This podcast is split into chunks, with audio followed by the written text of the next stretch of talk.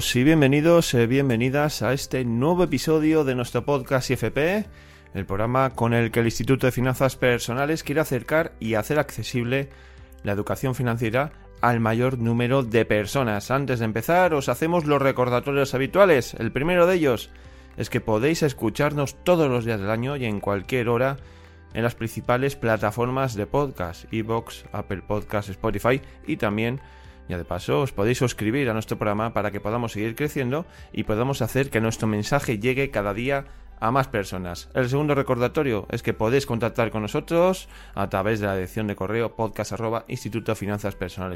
También lo podéis hacer dejando vuestra aportación en la caja de comentarios que vais a encontrar en estas plataformas desde donde nos escucháis y ahí pues nos podéis hacer llegar pues eh, dudas, consultas, comentarios, opiniones, feedback, proposición de temas, todo aquello que queráis. Estamos eh, abiertos a recibir todo este feedback, a escucharos y a daros también cabida en este programa. Hoy retomamos el mundo de las inversiones y lo vamos a hacer de la mano de Carlos Guillermo Domínguez, periodista y coach financiero, colaborador habitual de nuestro programa y con el que vamos a charlar sobre algunos conceptos que conviene explicar y clarificar ya que pueden llegar a confundirse. Concretamente y entre otras muchas cosas las que vamos a tratar, pues vamos a ver lo que son las acciones, los fondos de inversión, los ETFs, qué relación hay entre ellos y bueno, pues ya como digo, multitud de cosas más que van a salir en nuestra conversación y vamos a ver cómo y qué nos cuenta Carlos Guillermo al respecto. Bueno, este es el menú que hemos preparado para el día de hoy. Empezamos en unos instantes.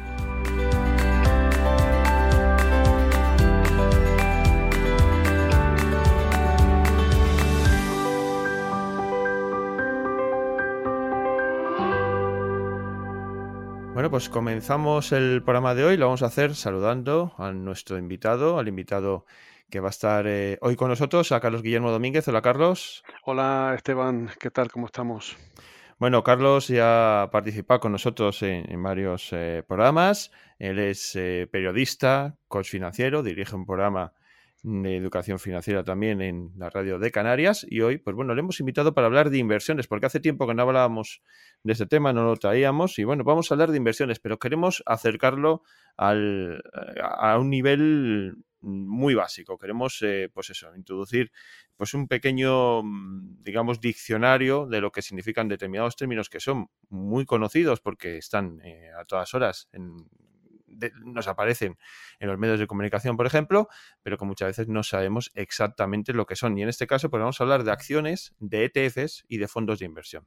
Y para empezar, eh, Carlos, vamos a hablar de acciones, ese producto que escuchamos habitualmente en la parte económica de los programas, han subido las acciones, han bajado las acciones, ha desplomado en bolsa. Em, exactamente, ¿qué podemos decir que son las acciones y cómo funcionan? Bueno, pues eh, podemos decir que, una acción es eh, una parte en la que se divide el capital de una sociedad anónima. Es decir, pues una sociedad anónima, sea una empresa pequeña, una empresa mediana, una empresa grande, pues se divide su capital social en una serie de partes iguales y cada una de esas es una acción. Eh, si esa sociedad anónima tiene un solo socio, pues todas sus acciones eh, serán de él, será una sociedad anónima unipersonal. Si al final hay dos tres o cuatro, pues se, la irán, se los irán dividiendo esas partes, esas acciones, en función del capital que eh, ellos tengan en eh, cada acción. Pues uno a lo mejor tiene un 20%, otro tendrá un, 40%, otro tendrá un 5%.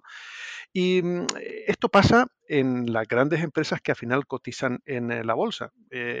uno cuando compra una acción, lo que hace es comprar una parte del capital social de esa empresa.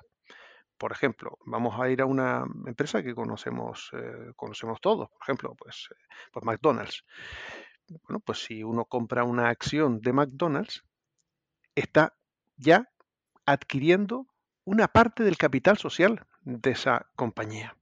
Si McDonald's en este caso repartiese beneficios, pues tendría mi acción el derecho a cobrar el porcentaje o la cantidad de dinero que podría recibir por la acción que, mm, que poseo. Por lo tanto, me beneficio de la revalorización de mi acción, porque la empresa vaya bien y cada vez esa acción valga más y también en el reparto de dividendos. Eso es lo que es tener una, una acción y es lo que es la acción. Mm, el concepto es, es la parte igual en la que se divide el capital social de una sociedad anónima. Vale, eh, ya sabemos lo que es. Eh, ahora, ¿cómo funcionan? Es, cuando tenemos una acción, eh, eso que, se, que vemos de la cotización, de lo que sube el precio de una acción y lo que baja, ¿por, ¿a qué se debe? Bueno, pues eh, las, eh, las acciones evidentemente no tienen un valor eh, lineal, ¿no? su rentabilidad es variable porque dependen de, de varios factores. Uno de ellos, evidentemente, son los resultados de la empresa y de su negocio. No es lo mismo una empresa que esté haciendo bien las cosas, que vaya creciendo, que vaya cumpliendo objetivos, pues esa acción se va a revalorizar en el mercado. ¿Por qué? Porque cada vez habrá más gente que quiera formar parte de esa empresa y estará dispuesto a comprar acciones. Como la gente estará dispuesta a comprar acciones, esas acciones se revalorizan. Vamos a números enteros. Si tú, tú tienes una sola acción y vale 10 euros y esa empresa está cumpliendo objetivos, está eh, yendo a más, está haciendo buenas inversiones en su negocio y los eh, datos eh, que presenta son positivos, pues habrá más gente que quieran comprar tu acción por 10 euros. Claro, pues ya tu acción no vale 10 euros tu acción la venderías a 11 euros o a 2 euros o a 3 euros. Es decir, tendrías ya un beneficio por la revalorización de esa acción que va en base de la revalorización en sí de la empresa por los resultados que está teniendo su negocio. También puede pasar lo contrario, que los resultados de la empresa sean eh, malos y esa acción que te costaba 10 euros, pues como ahora hay gente que quiere venderlo porque la empresa no va bien, pues ya no vale 10, ya lo que te dan es 9 o te dan 8 euros por esa misma acción, por lo tanto ya estás teniendo una pérdida. Aquí sí que me gustaría tener eh, un, dato, ah, decir, un dato importante. Esto es por el tema de la revalorización, pero después está el tema del dividendo que comentamos antes. El dividendo se puede mantener tanto si la empresa está revalorizándose como si la empresa se está devaluando, puesto que eh, eso va en función de los beneficios que reparta. Hay veces que vas a repartir beneficios, una empresa va a repartir beneficios, pero la acción se devalúa. ¿Por qué? Porque no se han llegado a los objetivos que se pensaba. Entonces el beneficio es menor del que estaba previsto y eso lo castigan los mercados eh, devaluando a lo mejor el precio de la acción, pero sí se van a recibir los dividendos y eso también es una cosa eh, que, es, eh, que es importante. Bueno, también tenemos que tener en cuenta que estamos hablando de, de, un producto de inversión, y siempre que hablamos de las inversiones, pues hay unos riesgos, ¿no? Pero también podemos tener unos beneficios. En este caso, cuando invertimos en acciones, ¿qué riesgos y qué beneficios podemos tener? Bueno, aquí me gustaría ser eh, muy claro, mm, como, como, como en todo, pero mm. cuando se invierte, el riesgo, y sobre todo en renta variable, es eh, de pérdida. Eh, uno, invierte en un activo mm, que es renta variable pura y dura. Y esto mm, lo que hace es que la renta variable, que son las acciones, pues sea de los de mayor riesgo. Mm, eh, ¿Puede perder la totalidad de la inversión? Sí, sí, se puede perder la totalidad de la inversión. ¿Por qué? Si entras a formar parte de una empresa, compras las acciones de una empresa y la empresa se va a la quiebra, pues lo que costaba 10 euros, a lo mejor ahora vale un céntimo.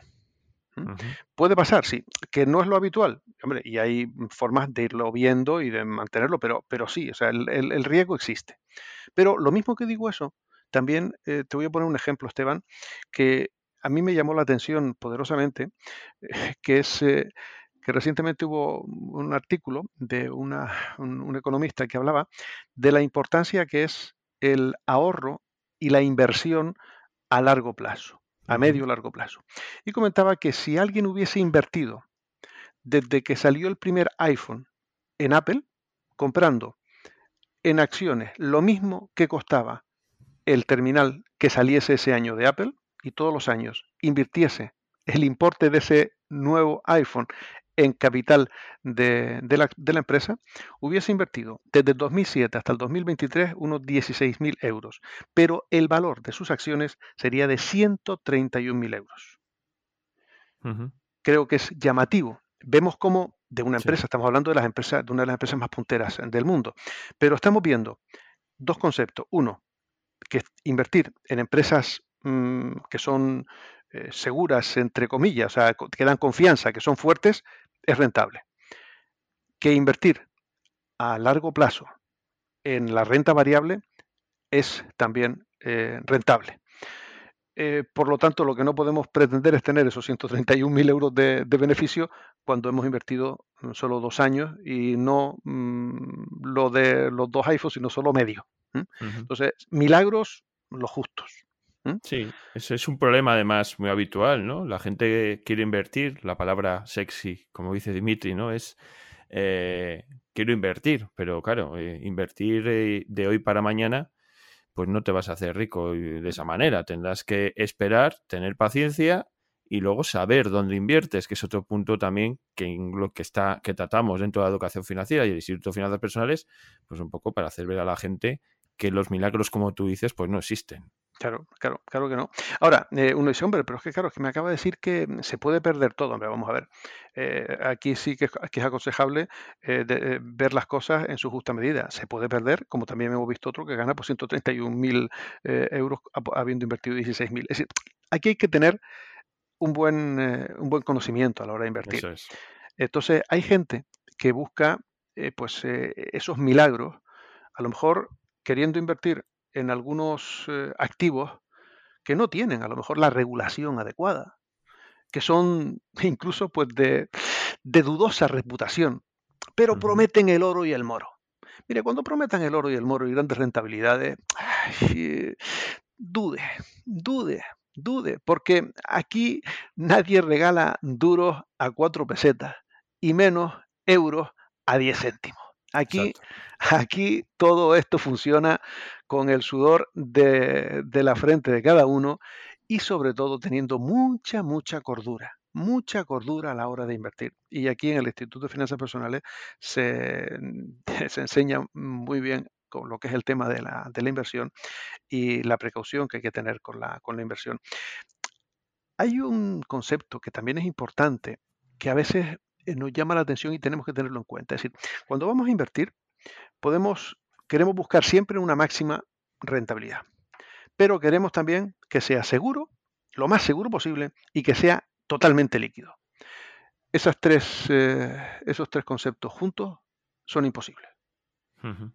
Es imposible que tengas liquidez, que tengas seguridad y que tengas gran rentabilidad. A partir de ahí hay que ir manejándolo. Yo quiero que prime la seguridad. Bueno, pues tenemos la renta fija. Sabes que la renta fija entonces pierdes un poco de, liquidez. Bueno, eh, pero es más segura. Eh, si te vas a lo mejor a una renta variable, ¿eh? pues esa renta variable pues, tiene también liquidez, pero tiene más, mayor riesgo, tiene más rentabilidad. O si te vas a un depósito. Si te vas a un depósito o, o a bonos del Estado, ahí estás quitándote liquidez y estás quitándote rentabilidad, pero están ganando en seguridad. Todo esto eh, lo digo Esteban para que cada uno vea que hay muchas formas de invertir y que hay que encontrar cuál es la que se adapta a cada uno de ustedes. El perfil inversor de cada uno de ustedes es importante que lo conozca, porque si no, mm, mal vamos. Si usted invierte siguiendo su perfil inversor, va a estar muy tranquilo con sus inversiones. Ah, está claro que es uno de los elementos importantes que hay que trabajar. Para eso, la formación, la información y el conocimiento sobre lo que estamos haciendo son muy importantes para afrontar las inversiones de la manera, de, bueno, al menos encajarlas en nuestra vida de la mejor manera posible, ¿no? Y eso es un poco lo que estás, te estás refiriendo ahora, que bueno, que hay muchos productos de inversión, pero hay que saber cómo funcionan y si encajan o no con nosotros, porque podemos ser una persona que, que, nos gusta estar todo el día delante del ordenador y queramos hacer trading, o, nos gusta ser una persona que todos los meses ponemos un dinero en un fondo de inversión, que lo vamos a tratar ahora, y olvidarnos del resto, ¿no? Y vamos viendo poco a poco cómo vamos incrementando las aportaciones. Bueno, pues eso, en definitiva, mm, es, eh, encaja en ese perfil inversor y que se acerca y que hay, está respaldado por un conocimiento y por una información previa. Continuamos adelante, Carlos. Hemos visto lo que son las acciones y vamos a ver ahora conceptos relacionados, pero que se transforman en otros productos de inversión, eh, también que cotizan, renta variable y demás. Bueno, vamos a ver, nos vas a explicar ahora. Vamos a ir con los ETFs, ¿no? Los ETFs que, bueno, son las siglas en inglés de Exchange Traded Fund y cuéntanos un poco qué es un ETF. Bueno, eh, el ETF eh, es un, es un fondo de, inversión eh, que es negociado en bolsa, pero es igual que una acción. Hemos hablado de las acciones. Bueno, pues un ETF, ¿qué es? Es una, es una acción que mm, es negociada en bolsa de la misma manera que, las acciones, es decir, en el mismo día pueden tener diferentes, eh, diferentes eh, precios. Em, em, es un, por ejemplo, un fondo de inversión tiene mm, como objetivo pues, un rendimiento de un índice o un activo específico. El ETF, por ejemplo, lo que hace es un seguimiento del rendimiento de ese índice. Eh, en una cesta, por ejemplo, de, mm, del SP500, pues el ETF va a replicar pues esas 500 acciones que tiene el SP500, ¿no? Ese, que además son los ETF ahora mismo, pues que más eh, se, están utilizando, donde más se, se, invierten, ¿no? Em, claro, el ETF em, hay que diferenciarlo de a lo mejor otros que también puede llevar a duda y, ese, y son lo que son los fondos indexados. ¿no? Eh, claro, es diferente el fondo del ETF que el, indexado. Los indexados son comprados y vendidos, eh, en este caso, por el gestor que esté llevando ese fondo. Eh, y ahí también nos encontramos una diferencia entre la fiscalidad que tiene el ETF y el fondo. El, ETF e tiene una fiscalidad eh, similar a la de las acciones. Tú compras, tú vendes, tienes que, mm, en este caso, pagar los mismos impuestos que si comprases o vendiese una acción. Con un fondo indexado tiene la ventaja de que a lo mejor replicando mm, eh, lo mismo, eh, pero mm, puedes moverlo de un fondo a otro sin llegar a tributar. ¿Qué es mejor? Bueno, pues eh, lo que es mejor es para una persona puede que no sea lo mejor para otra. Eh, los fondos de inversión, como dije, tienen un precio por día y más o menos como un fondo de inversión eh, normal o tradicional. Los ETFs tienen distintos precios durante el día y cotizan, lo digo como una acción en bolsa. Eso significa que en un momento determinado puedes aprovecharte el precio más alto que tiene ese ETF para venderlo y tener una ganancia. Eso no ocurre en un fondo indexado. El ETF quizá te pueda permitir pues una inversión eh, más activa, más agresiva, para tú llevar un mayor control. Mm, el indexado no tanto, puesto que eh, te saca un precio por día, no las subidas y bajadas que tiene eh, el ETF en un día. No, no sé si, si, queda claro. Sí, bueno, al final tenemos que ver el ETF como funciona como una acción tiene el funcionamiento de una acción, es decir, cotización mm, diaria al momento, podemos comprar y vender, pero realmente es una cesta de acciones, como puede ser un fondo de inversión que lo vamos a ver ahora, ¿no? O sea, es una mezcla de muchas acciones, pero que tienen una cotización que podemos eh, comprar y vender sobre el día y sobre la marcha, ¿no? Y ahora pasamos a los fondos de inversión, en el que incluías tú los fondos indexados, que es otro producto diferente que tiene otra fiscalidad, tiene otros mecanismos diferentes y que también es una cesta de muchas acciones, pero, eh, Carlos Guillermo, eh, ¿cómo funcionan realmente estos fondos de inversión? La verdad que los fondos de inversión es eh, pues quizá el gran desconocido de, la inversión en España, porque hay un porcentaje muy bajo de, de, españoles que invierten en fondos de inversiones. Lo que pasa es que también es verdad que hay fondos de inversiones de todo tipo y tiene algunas cosas buenas y tiene otras cosas malas que es bueno conocer para no caer en ello. Voy a empezar, si te parece, por la parte eh, negativa. Un fondo de inversión, una de las cuestiones que tiene es que tiene muchas comisiones, muchos eh, gastos. Y eso, evidentemente, pues se repercute en lo que es la rentabilidad que podamos obtener por eh, ese fondo de inversión. Y eso es un hándicap, una cuestión a tener en cuenta. Porque si yo gano un, vamos a pensar, un 8% en un fondo, pero tengo una comisión de mantenimiento, una comisión de gestión y, y entre todo es un 2,5%, pues resulta que mi 8% se va a ver reducido a un 5,5%. Y me he dejado 2, eh, un 2,5% de rentabilidad eh, por ahí. ¿Vale? Entonces, eso evidentemente hay que tenerlo en cuenta. Hay fondos que tienen una comisión más alta que otros yendo casi a los mismos activos. Por lo tanto, ahí tendríamos que buscar a dónde, a dónde ir a poner nuestra inversión. Ventaja. Una gran ventaja. Por ejemplo, eh, queremos invertir en un fondo mm, que invierta en el SP500. O nosotros queremos invertir en el SP500. Queremos comprar entonces una acción de cada una de las 500 empresas que tiene el SP500. Pues íbamos a tener que invertir mucho. Sin embargo, si tenemos un fondo de inversión que invierte en el SP500, en esas 500 empresas, nosotros a lo mejor con 1.000 euros ya estamos llegando porcentualmente a el rendimiento de esas 500 eh, empresas. Pero estamos hablando del SP500, pero podemos decir, yo es que quiero un fondo que invierta en empresas tecnológicas. Y yo me, me busco un fondo que invierta en las tecnológicas que yo quiero.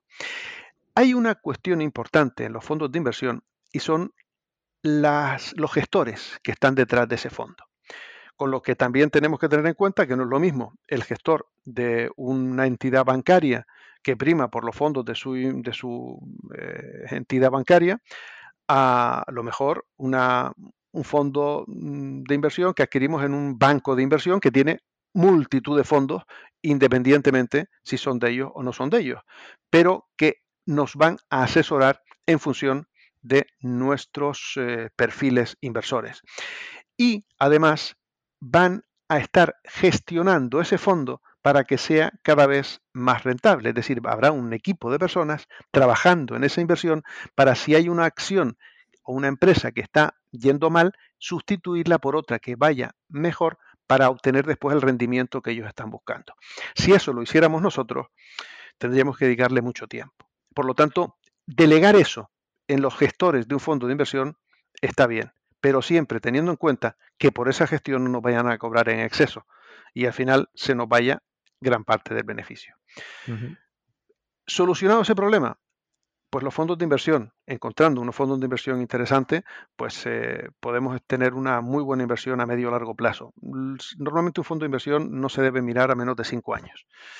Y hay fondos de inversión de renta variable, hay fondos de inversión de renta fija, hay fondos de inversión de materias eh, primas, hay, hay, mm, fondos de inversión en distintos sectores, el tecnológico, el de salud, el de medio ambiente, es decir, podemos invertir eh, en muchísimos sectores con los fondos de inversión e incluso yo hasta aconsejaría diversificar con los fondos de inversión, porque también puedes diversificar en distintos sectores.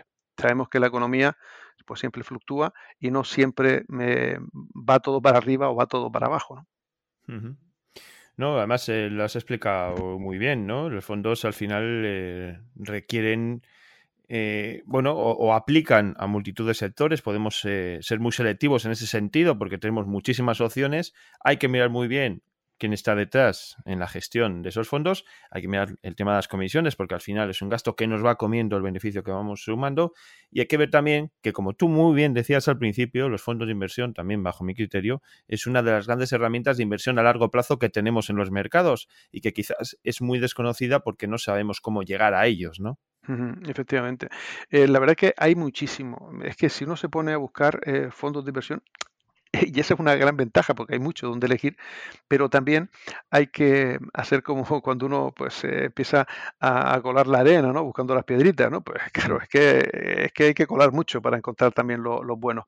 Una cosa importante que sí me gustaría decir cuando alguien se acerca a un fondo de inversión es miren el histórico. A lo mejor soy un poco más conservador eh, en cuanto a inversión se refiere, pero un fondo que es nuevo y que arranca, yo no sé cómo va a funcionar. Eh, sin embargo, uno que ya lleva tiempo eh, y que tiene un histórico, eh, ya, ya, ya, aparte de ver ese histórico, sé en qué momento, cómo ha ido en momentos buenos, en momentos malos, y eso me da también una idea de cómo sus gestores, los que están gestionando ese fondo, han actuado. Y eso es una de las cuestiones también es analizar. Es decir, no nos vayamos a, en plan alegre, va, en este fondo que me dijo mi cuñado, ¿no? No, no, no. Oiga, mm, que estamos poniendo el dinero para nuestra jubilación, para nuestros ahorros. Eh, vamos a hacer las cosas eh, con calma. Vísteme despacio que tengo prisa. Exactamente. Y bueno, hablando de fondos de inversión, lo has tocado tú, has hablado de los fondos indexados, quizás la gente, lo hemos tratado en algún otro podcast, pero como eh, opción real inversión pasiva relativamente sencilla para las personas, un fondo de, inversión indexado es una de las mejores opciones que hay, ¿no? ¿Nos puedes explicar qué es un fondo indexado en este caso? Sí, ese, mira, y principalmente enfocado a, donde más funciona, que es el, eh, que son los, indexados al SP500, ¿no? Bueno, pues lo que hace es replicar la composición, en este caso, del SP500. Si, eh, si vamos a mirar un índice que a lo largo de la historia pues tenga una buena rentabilidad en el tiempo, pues tenemos que mirar el SP500 eh, de, Estados Unidos, que es eh, el índice bursátil principal. Bueno, pues lo que haces, tú inviertes ahí y está ese fondo, o esos fondos, porque hay varios, eh, va a replicar la composición de ese índice, que son 500 empresas. Es lo que comentaba antes, si queremos invertir nosotros comprando 500 acciones de ese, de ese fondo, pues vamos a tener que desenvolver, desembolsar bastante dinero. Sin embargo, ya desde pequeñas cantidades podemos invertir en un fondo de inversión que lo que hace es replicar ese índice que nosotros, que nosotros queremos. Porque lo que hay que tener eh, en cuenta es que eh, el fondo de inversión mm, pues, eh, es, es una unión de, muchos inversores eh, que, están, que están utilizando ese dinero para invertir proporcionalmente en lo que replica ese índice. Eh, no sé si, ahora me, si, me explica. Es decir, si son 500 empresas, por, proporcionalmente por el peso que tienen esas empresas en el índice, ellos van, ellos van a invertir en eso por nosotros. Tú compras una participación realmente. Exactamente, desde, 100 euros y no tengo que invertir 10.000. Si inviertes 10.000, pues tendrás una rentabilidad, evidentemente, pues que más dinero, ¿no? Pero, pero que es así, es decir, no tienes que estar comprando una acción, porque es que hay mucha gente que, me lo encontraba y me decía, no, yo es que estoy comprando acciones del SP500 hasta que tenga todas. ¿Y por qué no inviertes en un fondo indexado? Además, en estos casos compras tu participación, que puede ser de, pues depende de, las condiciones que tenga el fondo, pero normalmente desde 10 euros ya puedes comprar una participación de, uno, de un fondo de, de este tipo mm. y puedes meter el dinero que tú quieras, desde 10, 15, 1000, 10.000, lo que tú quieras aportar. En función de esa aportación tendrás más participación y tendrás también pues mayor rentabilidad. Y aquí, en estos casos, la mejor forma de invertir en este tipo de de fondos es a través de aportaciones periódicas, pues todos los meses, ¿no? En plan, el ahorro, hacerlo de esa manera todos los meses, aparto este dinero, lo meto en este fondo y me olvido porque ya sé que hay unos gestores de TAS que, bueno, que, bueno, realmente no lleva mucha gestión, esto, eh, concretamente los indexados, pero mm. en el fondo sabes que va a tener un comportamiento rentable por el, esa trayectoria que lleva de años atrás, pues es, es histórico, ¿no? Sí, efectivamente está muy bien el, dato que, aporta de, claro, que, este tipo, el indexado, pues se lleva menos gestión, porque imagínate que son 500 empresas americanas mm. y ya hay dos que, van mal. Bueno, pues esas dos, e, e, el, SP500 la borra, de, de, ahí no se va a quedar el SP en 498, sino que pondrá en el índice las dos empresas que están esperando por capitalización y por, y por, por, rendimientos entrarían en el SP500. Claro, y ya y automáticamente eso se va a hacer en el, en el fondo indexado que esté, en el que estés invirtiendo. O sea que e, en ese aspecto es una, bueno, pues una inversión pasiva muy interesante. Y está muy bien eso que ha comentado para recordar a la gente, la inversión pasiva es la inversión activa. Si uno no quiere saber mucho de inversiones, asesores de dónde tiene que invertir. En este caso estamos comentando de un fondo indexado y ya está, todos los meses, aprovecharse del interés compuesto, que es una auténtica maravilla, el interés compuesto, eh, porque lo que vas invirtiendo ahora se va acumulando con los beneficios que va teniendo año a año y el crecimiento es exponencial. Y si miramos hacia nuestra jubilación, si miramos hasta el ahorro para, para la universidad de nuestros hijos, etcétera, de verdad que aprovecharse del interés compuesto, que eso es auténtica magia. Exactamente, pero también recordar que no se pueden, que no hay no existen los milagros y que el interés compuesto empieza a funcionar cuando llevamos unos años aportando e invirtiendo en estos productos. Es decir, el mes que viene no se va a notar el interés compuesto, se va a notar al partir prácticamente del año 10, ¿no? Podemos decir, poco a poco eh, se va incrementando de manera exponencial, como dices. Eh, Carlos, eh, ya para finalizar, hemos hablado de inversiones, de tres productos de inversión muy populares, quizás mm, no tan conocidos como deberían ser.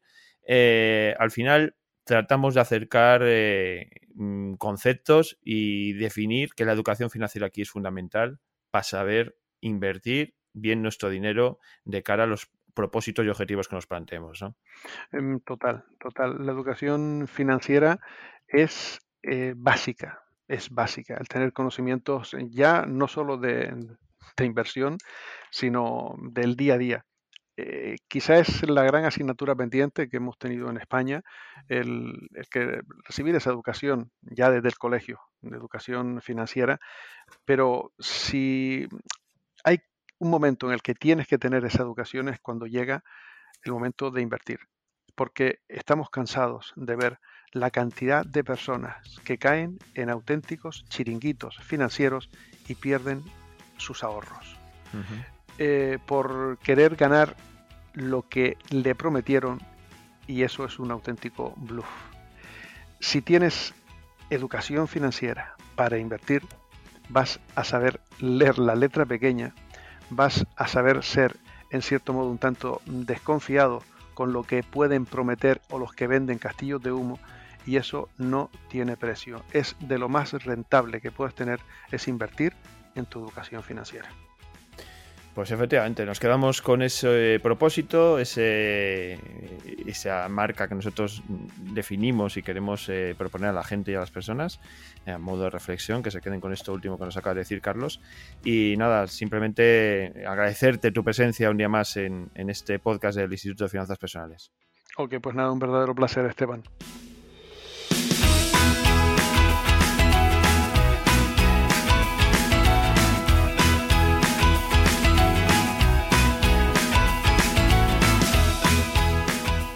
Muy interesante todo lo que nos ha contado Carlos Guillermo. Como siempre yo os he dicho ya y recordado al principio, queremos daros voz y escucharos. Para ello, pues tenéis a vuestra disposición una dirección de correo electrónico podcast También lo podéis hacer dejando vuestra aportación en la caja de comentarios que vais a encontrar en las plataformas desde las que nos escuchéis.